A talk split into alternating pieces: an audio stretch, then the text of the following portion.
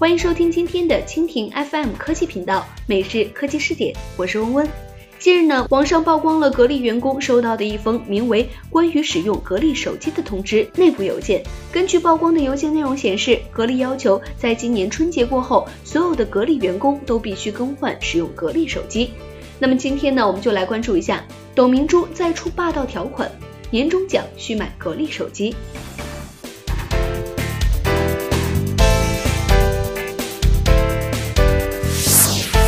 每日科技视点，每日科技视点，关注信息科技的点点滴滴。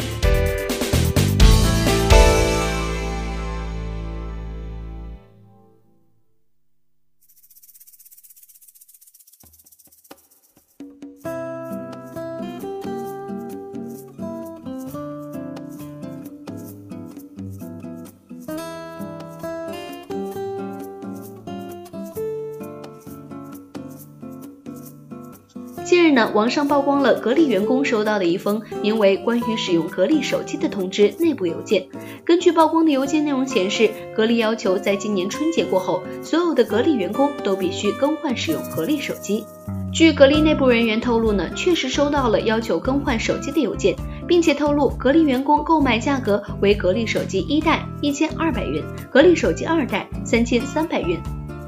我们联系了格力市场部，得到的回复是，公司年终奖之外还有一些实物的福利，换算成年终奖金，实际上也是增加了员工的福利，让员工多使用自己的产品，体验自己的产品，有什么问题也可以及时的改进，同时也宣传自己的产品，对自己的产品很有信心。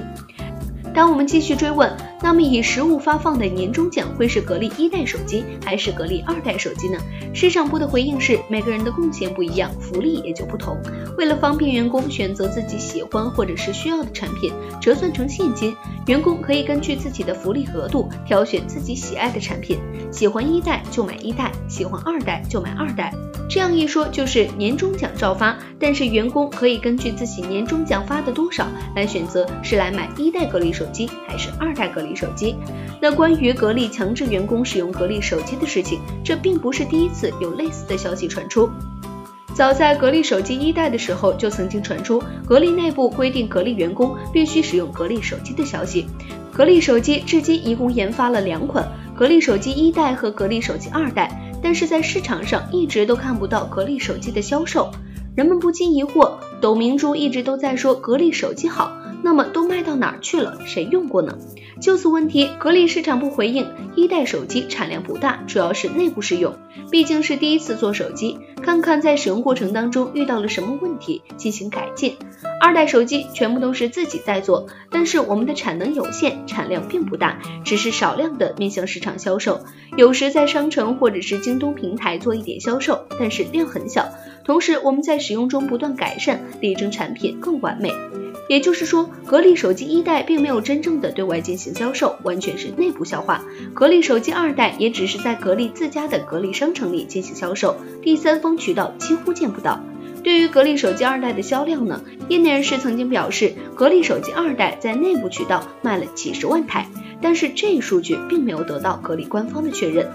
与此强制员工更换手机一事形成的对比，正是格力在二零一六年十二月份宣布为全体员工加薪一千元，当时这件事情引起了很大的争论。外界认为这是董明珠收购银龙的方案被小股东们否决，造成格力电器收购失败之后，董明珠为了刺激股东们的说法。关于格力手机，此前还传出了格力拿手机作为货款付给合作商的消息。对于格力手机二代，董明珠本人十分自信，曾表示一年内要卖出三千六百万部。但是以目前的状况来看，就算员工自己掏钱买这一批，估计也不可能实现董明珠三千六百万部的预期了。好了，以上就是我们今天节目的全部内容，感谢您的收听。如果您喜欢我们的节目，可以点击屏幕上方的星星来收藏我们的节目。明天同一时间，我们不见不散。